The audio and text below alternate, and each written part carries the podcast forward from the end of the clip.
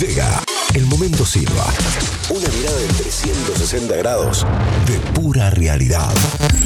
De la fiebre del COVID a la fiebre dólar sin escalas. La política argentina siempre genera anticuerpos que terminan opacando situaciones que tienen que ver con cualquier tipo de pandemia. Ahora, el cepo se puso más duro que nunca y la estocada de Alberto y compañía a la clase media que se trata de ahorrar un mango se sintió. Y se sintió hasta el punto que le costó, como pocas veces al frente de todos, salir a bancar la parada. Los top hicieron cada uno la Y suya. así construimos esta lógica de la economía. Alberto dejó el COVID por un rato y tiró que los dólares son para producir, no para guardar. Sí. Una economía que quiere que el dólar deje de ser una variable para que algunos acumulen dólares en un país donde los dólares hacen falta para producir. Sí, sí. Alberto, el mismo que por este tipo de medidas criticaba a Cristina en 2012. Sí, a mí me encanta escucharlos hablar. En tanto, la vicepresidenta, hablando de ella, siguió con su propia agenda y bloqueó el traslado de tres jueces que investigan la causa Cuadernos a Comodoro Pi. La agenda de hoy es apartar a tres jueces que entienden en causas en donde está involucrada la vicepresidenta de la Nación. Es eso,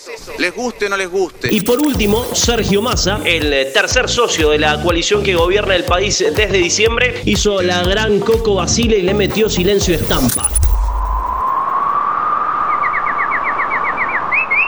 Cada tanto el tigrense muestra que es el más bicho de los tres y juega a entrar y salir de la escena política. Sirve casi como el termómetro para medir cómo están haciendo las cosas en el gobierno. Si ves a Massa hasta en la sopa, quédate tranquilo. Marcha todo sobre rieles. Ahora, si no lo ves por un rato, preocupate. Volviendo al gran quilombo de la semana, sí, ponga Pip Dog.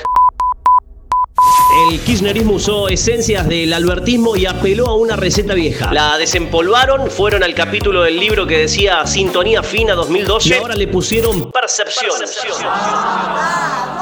Al cepo que con el impuesto país más el de ganancias dejaron al dólar en su primer día en 130 mangos y al blue en 140. Sí, el blue, el paralelo. Ese que existe y en el que algunos encuentran cómo ahorrar unos mangos, aunque Miguel Pese, el presidente del Central, diga que son delincuentes los que caen ahí. eh, tenga presente que es un mercado delictivo.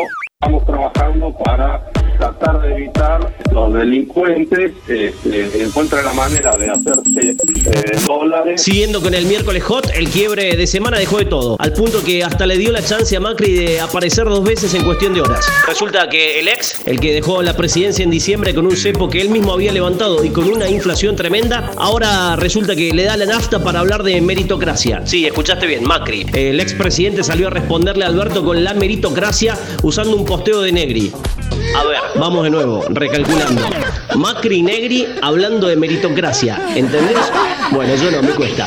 Lo cierto es que los políticos están en cualquiera, viejo. Los que gobiernan y los que gobernaron. Los que venían mejores y los que se fueron sin cumplir ninguna meta desde lo económico. Todo se complicó. Los números del bicho traicionero que dice Chiaretti crecen y preocupan. La cosa no solo que no está dominada, sino que tiende a empeorar. Y en el mientras tanto, y en el mientras tanto, ellos siguen jodiendo a la gente.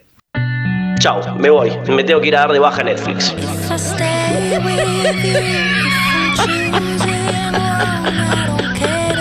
Una economía que ya no promueve más la especulación,